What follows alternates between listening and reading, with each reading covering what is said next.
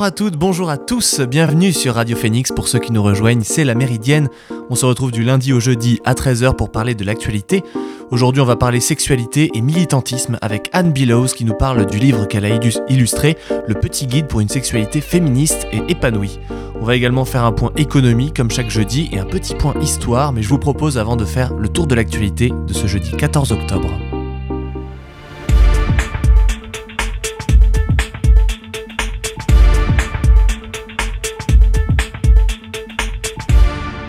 Le projet de loi visant à prolonger le pass sanitaire jusqu'au 31 juillet 2022 a été examiné en Conseil des ministres. Le gouvernement fait face à de nombreuses contestations de la part de l'opposition qui leur reproche de laisser cette mesure en vigueur sur le temps d'élection présidentielle. Le texte présente les possibilités de sanctions en cas de fraude, soit jusqu'à 5 ans d'emprisonnement et 75 000 euros d'amende. Cette mise en place du pass sanitaire avait provoqué de vives contestations. Samedi dernier, c'est plus de 40 000 personnes qui se sont réunies pour manifester contre la mesure. La France hausse le ton contre le Royaume-Uni et promet des mesures de réplique, voire de rétorsion d'ici 8 jours, si les Anglais ne décident de ne pas accorder de licence de pêche aux pêcheurs français. C'est le secrétaire d'État aux affaires européennes Clément Beaune qui a annoncé cela hier au Sénat. La menace euh, plane notamment sur les livraisons d'électricité à Jersey ou encore des mesures prises dans les secteurs de la finance et de la recherche. L'accord post-Brexit prévoyait que les pêcheurs européens pouvaient obtenir des licences pour pêcher dans les eaux britanniques s'ils pouvaient prouver qu'ils le faisaient avant. À l'heure actuelle, Londres et Jersey ont accordé 200 licences alors que Paris en demande 244 supplémentaires.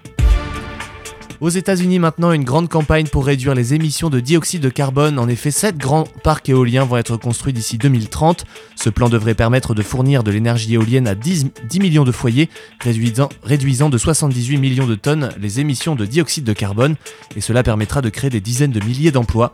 Jusqu'à 7 nouvelles concessions seront mises en vente d'ici 2025 dans le golfe du Maine, la côte atlantique centrale, le golfe du Mexique et au large de New York, des Carolines, de la Californie et de l'Oregon. Un investissement de 12 milliards de dollars pour les États-Unis qui en 2018 émettait plus de 6,6 milliards de tonnes de CO2, ce qui en fait le deuxième pays le plus émetteur, derrière la Chine. Hier en Norvège, au moins 5 personnes ont été tuées, auxquelles s'ajoutent deux blessés. C'est un homme de 37 ans muni d'un arc et de flèches qui s'est rendu coupable dans la ville de Kongsberg. L'homme a été arrêté par la police peu de temps après les faits. Plusieurs quartiers ont été fermés et un important dispositif de police a été mis en place. La direction norvégienne a réagi en indiquant qu'à titre exceptionnel, les forces de l'ordre, habituellement pas armées, disposeraient d'une arme temporairement. L'inquiétude règne en Norvège, victime de plusieurs attentats provenant de l'extrême droite ces dix dernières années. Des coups de feu ont retenti ce matin près du palais de justice de Beyrouth, faisant un mort et plusieurs blessés en marge d'une manifestation des partisans du Hezbollah contre le juge d'instruction dirigeant l'enquête sur les explosions dans le port de Beyrouth qui avait fait 200 morts l'an dernier. C'est le paroxysme d'une situation de tension alors que Tarek Bitar, le juge, avait suspendu son enquête. Vous écoutez La Méridienne sur Radio Phoenix. Après le condensé de l'actualité de ce matin dans la Méridienne, je vous propose de découvrir une illustratrice de grand talent qui mêle créativité et militantisme. Il s'agit de Anne Billows, une franco-anglaise basée à Caen, qui ouvre les yeux sur le féminisme, la sexualité, mais aussi sur des thèmes comme la prostitution ou les violences conjugales via le dessin et la bande dessinée. Je l'ai eu en ligne hier matin et elle nous raconte son œuvre et le dernier projet dans lequel elle a travaillé, le petit guide pour une sexualité féministe et épanouie. Alors, euh, nous sommes toujours sur la Méridienne euh, sur Radio Phoenix et j'ai la, la, chance d'accueillir euh, ce midi Anne Billows. Vous êtes illustratrice de livres et de bandes dessinées et vous êtes installée à Caen, mais aussi vous êtes militante, féministe et assez proche d'associations comme je pense notamment à Oser le féminisme. Bonjour déjà. Bonjour. comment est-ce que à travers votre métier vous, vous souhaitez inclure cet aspect militant? C'est marrant que vous posez cette question parce que la, bande dessinée, ça a été un peu une manière pour moi de d'être euh, moins impliquée dans le militantisme en fait. D'accord. Parce que bah, j'ai été militante depuis 2010 et j'étais vraiment, euh, j'ai un peu donné corps et âme au féminisme pendant assez longtemps et euh, ça m'a énormément apporté, beaucoup de choses positives, ça a un peu transformé ma vie. Mais au bout de 7-8 ans, on s'est trouvé un peu euh, épuisé, mais bon, c'était lié à la manière dont je me suis engagée, quoi. Et euh, donc, me concentrer uniquement sur l'aspect euh, créatif, euh, ça a été un moyen d'apporter plus de créativité dans ma vie et plus de, de plaisir aussi. Et puis, bah, en fait, je me suis appuyée sur le militantisme. Disons que, enfin, la bande dessinée, c'était une, une, façon de conjuguer un peu mes idées, mes valeurs, et aussi d'apporter plus de, créativité dans ma vie, quoi. Est-ce que selon vous, c'est justement c'est difficile dans, dans, le, dans le monde de la BD de, de vraiment mettre en avant des, des idées, des idées féministes, des idées, euh, euh, des idées euh, de militantisme? Est-ce qu'il n'y a pas un, une part de pas d'omerta, mais une part de silence sur ces sujets-là, ou est-ce que les choses sont justement en train d'évoluer vers le, vers le mieux?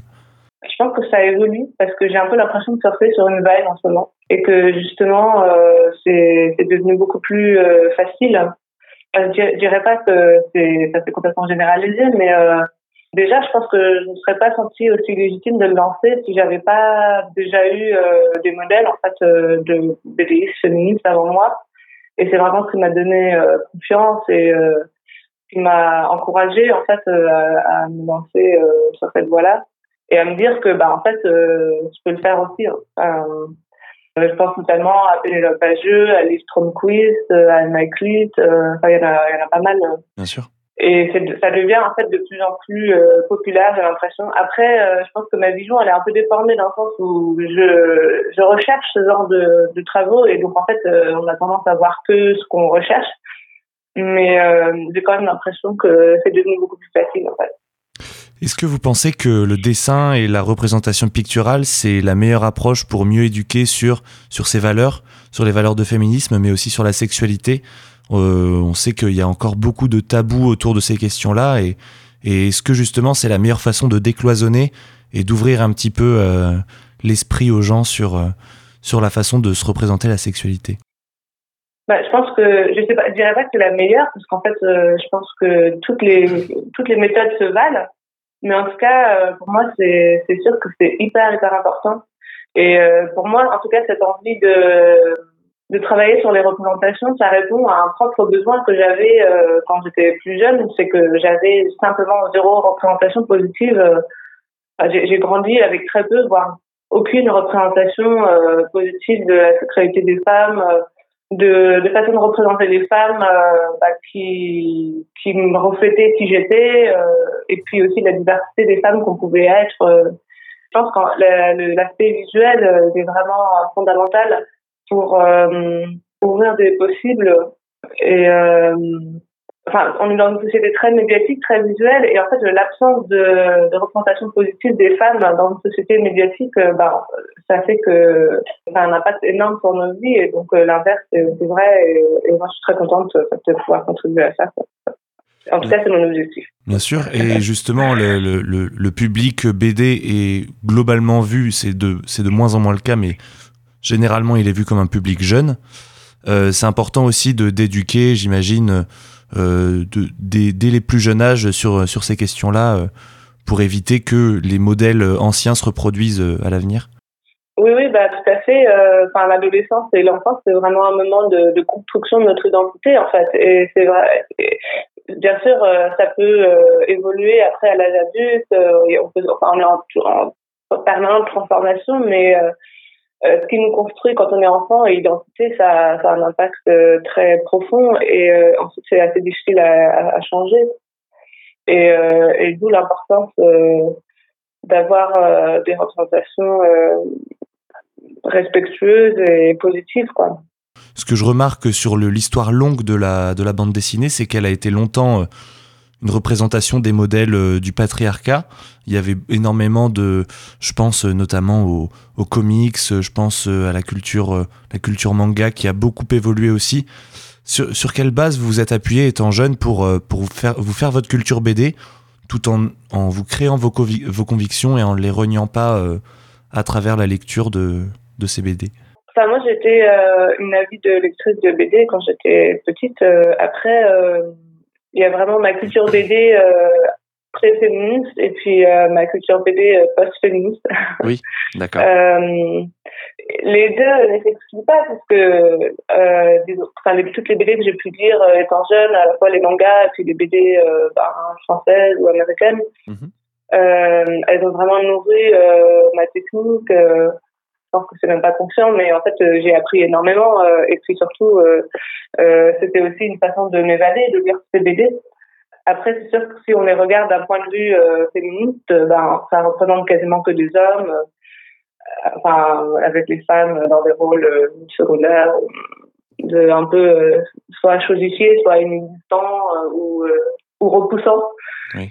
Mais au fur et à mesure qu'on change nos représentations du monde, bah, en fait, ce qu'on va représenter va, évoluer aussi. Et donc, euh, euh, et c'est là où justement, moi, je suis vraiment très heureuse de, pouvoir m'inspirer de tant d'œuvres euh, centrées sur les femmes aujourd'hui, ou, avec une démarche féministe. Et il y a une telle richesse et une telle diversité aujourd'hui. Enfin, c'est vraiment, moi, ça me énormément. Enfin, alors justement, parlons de ce qui vous anime en ce moment, parlons de, votre dernier projet. Donc euh, c'est un projet qui est mené par, euh, il me semble que c'est une association qui est hébergée par euh, l'association Oser le féminisme. Et, ça s'appelle Le Petit Guide pour une sexualité féministe et épanouie. Comment est-ce que vous avez participé à, cette, à ce projet et, et qu'est-ce, que, qu'est-ce qui vous a animé là-dedans Parlez-nous-en. Je connaissais certains membres du collectif des Frangines, qui est euh, un sous-groupe euh, d'Osez Féminisme. Et, euh, et ce collectif travaillait depuis quelques années sur, sur le sujet de la libération des sexualités. Donc je suivais un peu de loin comme ça, mais pas en tant que membre, mais en tant que personne qui connaissait des membres. Et, et quand je me suis lancée en tant qu'illustratrice, elles ont fait appel à moi déjà pour illustrer leur site web. Mhm. Et puis, euh, à partir de ça, euh, quand elles ont commencé à travailler sur euh, l'élaboration d'un livre, à partir de leur travail, elles m'ont demandé d'illustrer le livre. Donc, ça a été un contrat avec les, les éditions FERT. Mhm. Et voilà, donc j'ai fait 40 illustrations pour ce livre et ça a été un super plaisir, en fait, de travailler sur ce projet-là, puisque moi-même, j'ai pas mal recherché sur ce sujet. Euh, j'ai même eu l'idée aussi de, de faire un livre sur la sexualité, mais un livre euh, illustré avec euh, des parties BD. C'est peut-être encore, enfin, ça, ça, reste une idée, mais et donc, en, en, tout cas, j'étais vraiment très contente de pouvoir apporter tout ce que moi j'avais recherché de mon côté et tout le travail que j'avais fait aussi par rapport à la représentation des femmes et du, du corps des femmes et de la sexualité. Et, et ça a été vraiment un plaisir de, de partager cet apport-là pour ce projet. Et ça vous a permis aussi de retravailler avec euh, du coup l'association Oser le féminisme, euh, à laquelle vous avez activé, euh, activement participé, pardon. D'ailleurs, c'est par le biais de, je crois, de votre militantisme que vous avez, appris sur les questions de violence conjugale, qu'elles soient physiques ou morales, ou encore sur le viol, la prostitution, tant de sujets que finalement vous abordez dans vos BD et dont, vous êtes nourri, c'est ce que vous expliquiez en, début de cet entretien c'est ce que c'est de ça que vous êtes nourri pour euh, pour euh, vous inspirer sur euh, sur ces sujets-là et et ce qui vous ce qui vous permet maintenant de de, vivre de la BD autour de cela? Oui, effectivement, bah, en fait, pendant mes années de militantisme, j'ai vraiment beaucoup recherché des sujets, sur les violences sexistes, donc les, la violence conjugale, les violences sexuelles, prostitutionnelles, pornographiques et, notamment j'avais fait j'avais réalisé un livre illustré euh, avec l'association euh, Le Relais 77 qui fait partie de Solidarité Femmes maintenant. Et donc euh, c'était un livre illustré théorique sur les violences conjugales avec des parties bandes dessinées. Et en fait en rencontrant, en travaillant avec les éditions Peur sur le, le, projet de euh, frangines, j'ai proposé donc euh, le, ce, livre sur les enfants du parce que j'avais envie que ce soit plus euh, diffusé et euh, elles m'ont proposé d'en faire un roman graphique. D'accord. Et donc, bah, depuis juillet de l'année dernière, je travaille sur ce, sur ce, sur cette bébé que j'ai presque fini. Merci beaucoup Anne Biloz d'être d'être intervenue dans la Méridienne et puis à très bientôt j'espère. Oui, merci à vous et c'était un, un grand plaisir. Plaisir partagé, merci. Merci beaucoup à Anne d'être venue dans l'émission. C'était un plaisir de discuter avec elle euh, sur des thèmes tels que ceux-ci. On va se retrouver dans quelques minutes, le temps d'écouter un titre du nouveau Frank Carter and the Rattlesnake. Ça sort demain et ça s'appelle Sticky. C'est maintenant sur Radio Phoenix.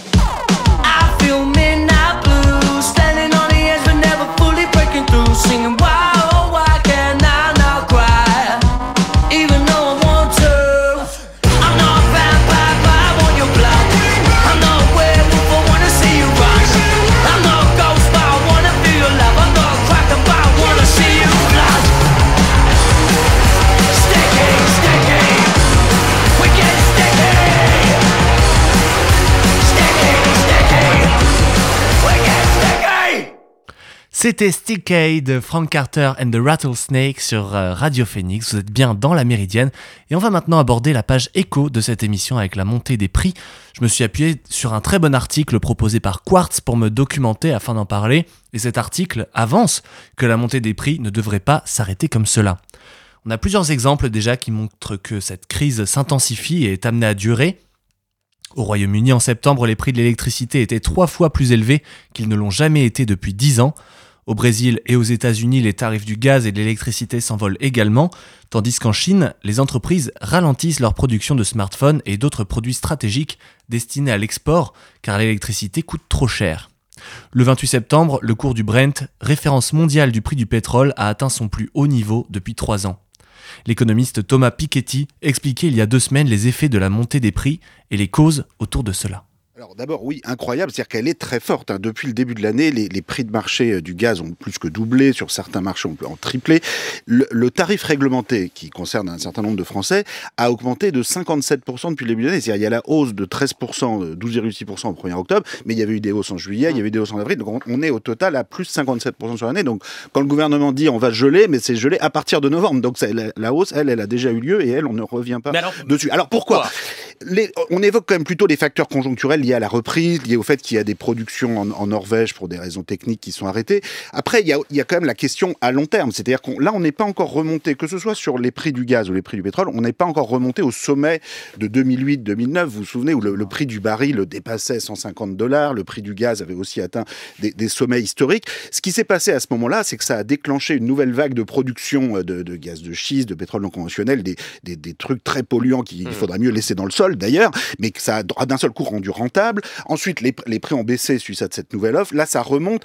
La, la vérité, c'est que ça devrait, on ne devrait pas laisser le marché euh, décider de ces hausses gigantesques. Ça devrait, dans une politique climatique bien pensée, on devrait fixer un sentier d'évolution euh, de, de, de ce prix et ensuite absorber les chocs de marché parce que ça n'a- ça n'a pas de sens d'avoir des variations aussi rapides à la hausse, à la baisse euh, en permanence. Les raisons de cette montée des prix, elles sont multiples. Il y a déjà eu des températures et des conditions climatiques difficiles qui ont épuisé les stocks déjà faibles en gaz et en énergie. À cela, on peut ajouter l'économie qui se relève à peine de la pandémie de Covid. Et plusieurs événements comme les tempêtes aux États-Unis n'ont bien sûr pas aidé et ont freiné les exportations. Les manques d'énergie renouvelable sont également une cause importante du manque qui crée la montée des prix. Il y a moins de vent dans les parcs éoliens et les barrages hydrauliques, notamment en Chine et en Amérique du Sud, sont moins efficaces. Dominique Seul explique très bien ce rôle de la transition énergétique dans la hausse des prix. Le, le point qui me semble important quand on regarde les causes de ce qui se passe aujourd'hui, c'est que c'est volatile et ça va rester volatile. C'est-à-dire que quand vous avez euh, de la substitution euh, d'énergie de base, de- d'énergie euh, renouvelable à des énergies de base, ça introduit un facteur de volatilité que nous ne connaissions pas jusqu'à maintenant. Quand on regarde les causes, vous avez évidemment les causes qui sont, j'allais dire, classiques. Une reprise économique mondiale qui est Oui, donc une demande. phénoménale, une demande qui est considérable, par un effet simplement de on était en bas, on remonte, ça c'est un phénomène, disons, classique. Mais vous avez aussi l'absence de vent.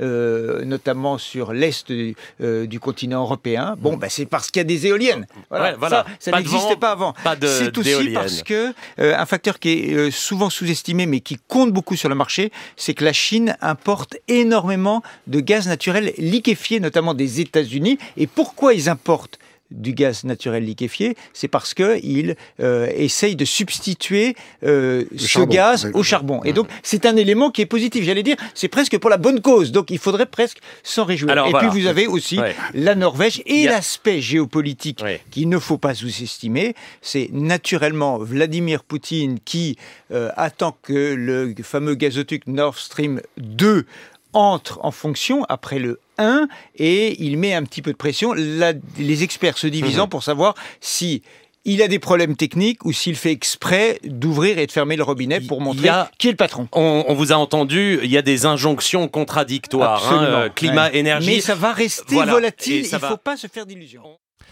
La transition énergétique joue donc un rôle clé dans ce contexte de hausse des prix. Il est difficile de voir les choses s'arranger tant que la transition ne sera pas complète. Un réseau électrique neutre en carbone nécessite deux choses. Premièrement, une source de production, les parcs éoliens et photovoltaïques. Mais comme ils fonctionnent par intermittence et ne peuvent être mis en route sur commande, il faut aussi un réseau de transport et de distribution puissant, qui serait capable de mettre les électrons en mouvement quasi instantanément entre les sites de production et de consommation. Il faudrait aussi une très grande quantité de batteries. Et même si l'on opte pour une transition énergétique radicale, les combustibles fossiles continueront de tenir une place importante au sein du mix énergétique pendant plusieurs décennies. La crise énergétique euh, pourrait mettre en péril le soutien politique aux mesures de protection du climat qui seront au cœur de la COP26 à Glasgow en novembre. Les gouvernements peuvent néanmoins faire quelque chose pour éviter que les perturbations du marché de l'énergie n'entraînent une hausse astronomique des factures d'électricité et des ruptures d'approvisionnement à l'échelle mondiale. Le problème étant que les marchés de l'électricité devront trouver un compromis entre une hausse générale des prix pour garantir un approvisionnement suffisant, même pendant les pics de la demande, et des tarifs plus bas qui seront accompagnés de pics occasionnels. Les systèmes énergétiques propres sont, euh, sont aussi soumis à l'oscillation des cours du lithium, du cuivre et d'autres matériaux indispensables qu'on trouve assez souvent en Chine. Cette transition se déroulera sur fond d'ouragans et de vagues de chaleur qui mettront à rude épreuve ou endommageront le réseau, alors que la demande d'électricité augmentera pour alimenter les véhicules électriques. Les gouvernements disposent de plusieurs options pour atténuer les effets de la crise. Plusieurs pays européens ont diminué les taxes sur l'énergie et plafonné les prix, bien que cela ait entraîné une faillite de certains petits fournisseurs d'énergie, notamment au Royaume-Uni. Il pourrait également réformer les marchés de l'électricité pour rémunérer davantage les meilleurs fournisseurs et soutenir le développement d'infrastructures de transport et de stockage. Des, compteurs intelligents et d'autres technologies qui permettent de maîtriser la demande peuvent être aussi des, des moyens de soutien de ces entreprises.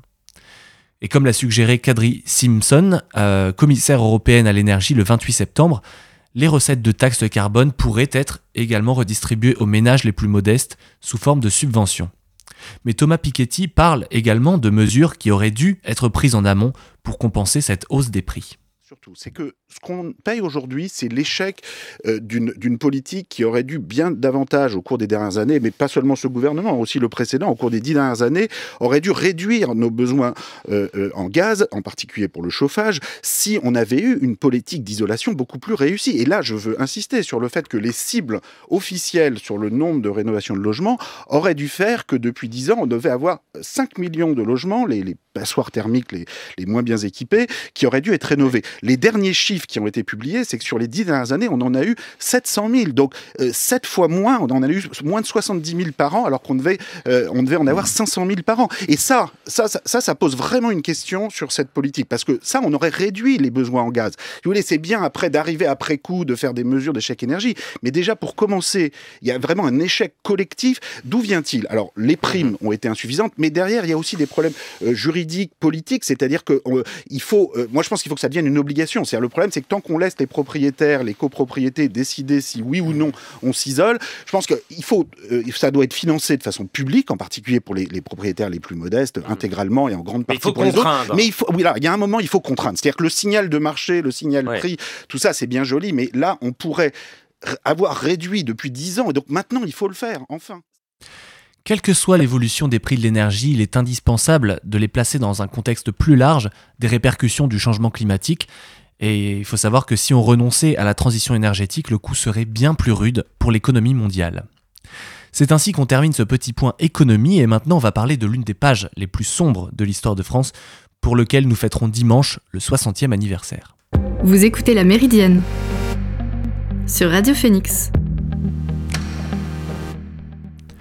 Le 17 octobre 1961. Alors que la guerre d'Algérie touche à sa fin, une manifestation de Français musulmans d'Algérie est violemment réprimée à Paris. Leur crime est d'avoir manifesté pacifiquement à l'appel de la Fédération de France du Front de Libération Nationale contre le couvre-feu qui leur était imposé par le préfet de police de la capitale, Maurice Papon. Cette nuit-là, puis dans les jours qui suivirent, des hommes furent battus, exécutés ou jetés dans la Seine par les forces de l'ordre. Étouffé dans un premier temps par les politiques euh, et la police, euh, censuré dans les médias puis occulté, ce drame est désigné comme la plus violente répression de l'État contemporaine jamais appliquée à une manifestation de rue en Europe occidentale pour les historiens britanniques Jim House et Neil McMaster et est toujours sujet à controverse. Pendant plusieurs décennies, le bilan officiel fut de 3 morts. Aujourd'hui, il est d'au moins 48 morts pour cette seule nuit d'octobre, même si pour nombre d'historiens, il dépasse largement la centaine. Et ce- ces, ces fantasmes autour du nombre de morts euh, a été longtemps entretenu par le, le préfet de police euh, de l'époque, Maurice Papon, et plusieurs années après, Benjamin Stora réagissait aux mensonges de Maurice Papon sur ce bilan bien maigre face à la réalité. historique flagrante. Il faut aussi quand même tenir compte de la parole des témoins et des acteurs, ce que Maurice Papon, évidemment, oublie absolument de mentionner dans ses interventions. C'est-à-dire qu'il y a une espèce de négation du fait historique sur le 17 octobre 61. Je vous propose qu'on prenne quelques éléments de contexte pour savoir comment a pu se passer une- un tel drame. En 1961, c- voilà sept ans que durent les événements d'Algérie, cette guerre qui ne dit pas son nom. Elle a provoqué la chute de la 4ème République et le retour du général de Gaulle au pouvoir en tant que président du Conseil après le putsch d'Alger le 13 mai 1958, mené par des militaires français pour contrer les indépendantistes algériens. Loin du Vive l'Algérie française prononcé le 6 juin 58 par, le, par Charles de Gaulle, qui deviendra six mois plus tard le premier président de la Ve République, il sait que le droit des peuples à disposer d'eux-mêmes est inéluctable et souhaite mettre un terme à ce conflit sanglant. Les Français lui donnent raison, puisque le 8 juillet 1961, c'est 75,26% des citoyens qui approuvent par référendum le principe d'autodétermination de l'Algérie, mais la route vers la paix est assurément pavée d'embûches. Maurice Papon, alors préfet de police de Paris et rentré d'Algérie en 1958, décide d'accentuer la répression en appliquant des méthodes utilisées lorsqu'il était en poste à Constantine. Ce que l'on appelle alors administrativement les Français musulmans d'Algérie voient se multiplier les contrôles d'identité. C'est une époque où règne en France un racisme colonial important dont les Algériens sont particulièrement les victimes et où peuvent s'exercer des violences policières extrêmes qui restent impunies. À l'automne 1961, les choses s'accélèrent, les nerfs sont à fleur de peau, chaque attentat perpétré contre les policiers démoralise un peu plus les troupes, et d'août à septembre 1961, c'est huit policiers parisiens qui sont tués. Chez les policiers d'ailleurs, la révolte gronde, il y a des menaces de grève, de manifestations, d'insubordination, et le pouvoir est tétanisé. Il ne veut pas revivre la grève et la manifestation policière du 13 mars 58 qui a précipité la chute de la 4ème République. Mohamed Ouchik racontait ce qu'il s'était passé ce jour-là, suivi du photographe de presse Eli Kagan. Jamais Mohamed Ouchik n'oubliera ce 17 octobre 1961. Il voulait manifester contre le couvre-feu imposé aux Algériens et pour l'Algérie indépendante. Responsable du FLN, il avait mobilisé ses troupes dans le bidonville de Nanterre. Mais l'histoire s'est arrêtée brutalement, ici, sur le pont de Neuilly. À ce moment-là, l'étau s'est serré sur les Algériens, la police, et à ce moment-là, ils prenaient des Algériens et les jetaient à la Seine. Et puis voilà, ils ont chargé, et puis c'est la peur, ils ont tiré, et eux, les autres foutaient le camp, quoi. Alors, il y a un petit mur, et il y en a un qui a essayé de se sauver, il a été pris par une rafale, il est mort. Et l'autre, celui-là, c'est le blessé. Ces propos sont complétés par ceux de Joseph Gromenginger et de Jean-Luc Hainody, auteur de La bataille de Paris. Au fur et à mesure que ces cars arrivaient, ils étaient déchargés, manu militari, projetés par terre et frappés par une double haie de, gardiens de la paix qui se disaient comité d'accueil. Il y avait la radio qui marchait et on disait dans tel arrondissement, il y a eu deux tués, deux gardiens de la paix tués, dans tel autre cinq, dans tel autre six, etc. Donc c'était une intoxication pure, de façon à pouvoir exciter les troupes. Plus tard dans la nuit, il s'est produit encore des événements beaucoup plus tragiques, hein, puisque une cinquantaine d'Algériens ont été tués, alors que Maurice Papon était présent à la préfecture. Tués, puis ensuite leurs corps ont été jetés à la Seine. Nous reparlerons assurément de ces événements du 17 octobre 1961 la semaine prochaine, et désormais ce qui, sont, ce qui est attendu, ce sont des paroles et des gestes forts de la part du gouvernement pour reconnaître la responsabilité de l'État français dans ce drame terrible. Et nous terminons cette émission de la Méridienne. J'ai été très heureux de repasser une demi-heure en votre compagnie. On se retrouve donc la semaine prochaine pour une nouvelle émission. Merci à Alan à la technique. En attendant, je vous propose de retrouver le podcast sur phoenix.fm. Bon après-midi à tous. Salut